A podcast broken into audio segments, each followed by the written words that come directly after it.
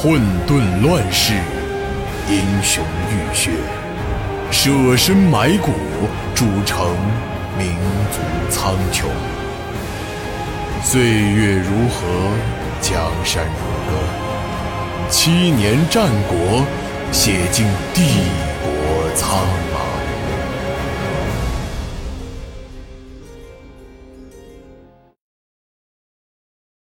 袁天鹏这时终于走了上来，不过他当然是来发牢骚的，因为这次虽然顺利拿下了南黄门，但这件事儿和他却没有什么太大的关系，而且更可恨的是，自己不仅被吕中打了个人仰马翻，而这个吕中最后竟然还死在钱钟手里，同样作为武将。袁天鹏以前一直都看不上吕中，因为吕中的亲生父亲是一个山贼，他以为吕中能做到京城的指挥使，完全就是刘文远在背后的支持，因此今天交手的时候也是有一些轻敌的。不过即使如此，吕中的强大，袁天鹏算是亲身领教过了。所以他知道，即使是认真的过招，他也几乎没办法赢这个山贼的儿子。袁天鹏当然会觉得羞愧，他羞愧的不是败在吕中之手，而是一直错怪了吕中。所谓英雄惜英雄，对于强者，袁天鹏。从来不会吝啬自己的敬意。因此，进城之后，袁天鹏并没立刻来找太子和钱钟会合，而是独自躲在一个角落里等候命令。只是左等右等都没声音，这才一时着急，又跑了出来。太子其实也在担心袁天鹏的安危。这会儿见到袁天鹏终于出来，自然是十分欣喜。不过他多少还是嫌袁天鹏出现的晚了，就略带责备的问道：“袁将军，这是去哪儿了？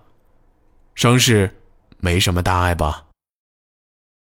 袁天鹏十分恭敬的行了一个礼，却又不情不愿的摇了摇头，十分别扭的答道。无碍，只是那马突然被什么东西绊了，才不小心摔了一跤。话音未落，袁天鹏已经跑到钱钟身边，十分不耐烦地问道：“钱大人还在看什么？皇宫都近在眼前了，为什么就不走了？”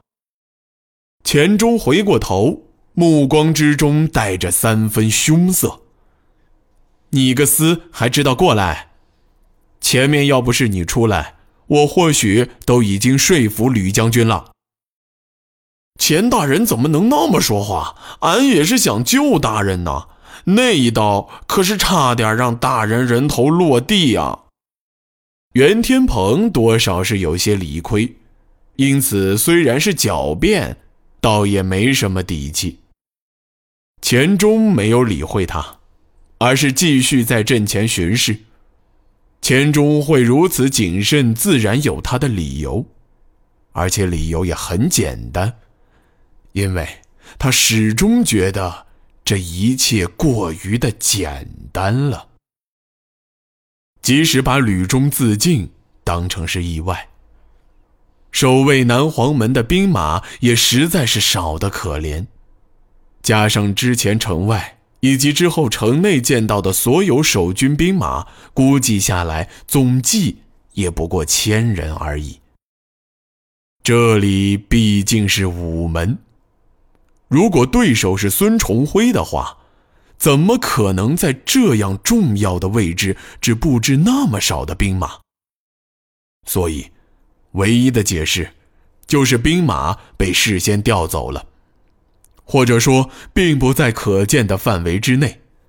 这样一想，就自然会得到一个结论，那就是前面一定会有伏兵。而埋伏在这里的目的，就是为了打一个时间差，等太子军以为已经成功攻破南黄门而大意之时，突然发动袭击。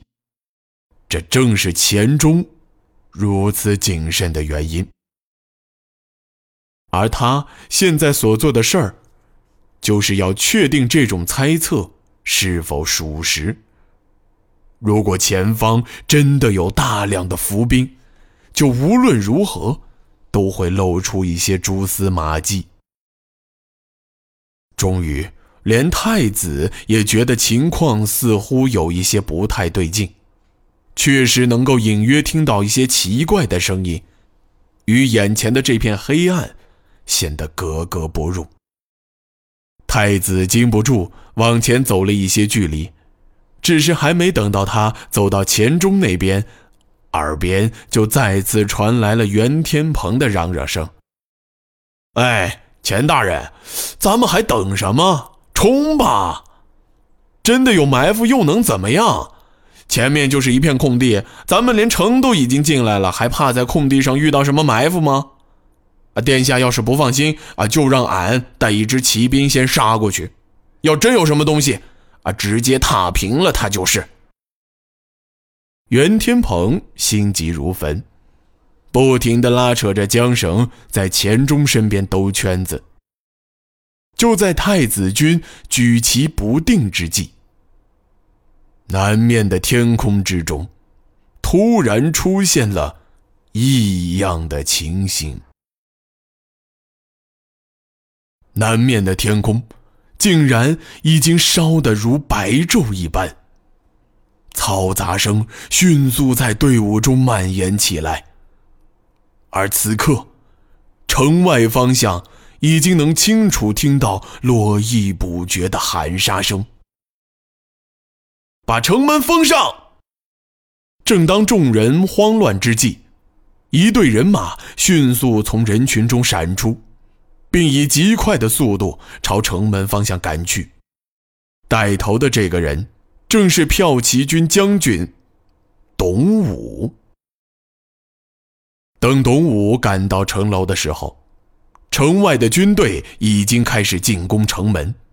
东吴当机立断，指挥骠骑军进行拦堵，并在城楼弓箭的掩护下，顶着巨大压力强行封住了城门。紧接着。他重新分配防守兵马，亲自登上城头督战。与此同时，太子身边也已经聚集了大量的兵马，基本都是太子府中的精兵。众人情绪激动，要求太子尽快出战。带头的人正是袁天鹏。这些人的定性。当然不如骠骑军。原本他们就迫切希望太子尽快进宫登基，现在军队已经入城，后方却突然出现大量不明身份的兵马。无论如何，现在唯一的出路就是往前面走。只要能进宫，或是杀了孙重辉，那事情也就算是办成了。众人焦急的目光此刻都集中在太子和钱钟身上，只是钱钟却依然举棋不定。太子也迟迟无法做出决定。袁天鹏终于忍不住了，他突然大喊了一句：“是好汉的就随我走，进宫诛杀孙贼！”说话间。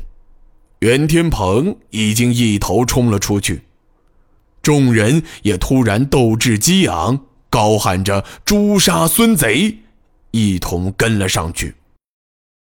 如此一般，即使是太子，也已经无法阻止了。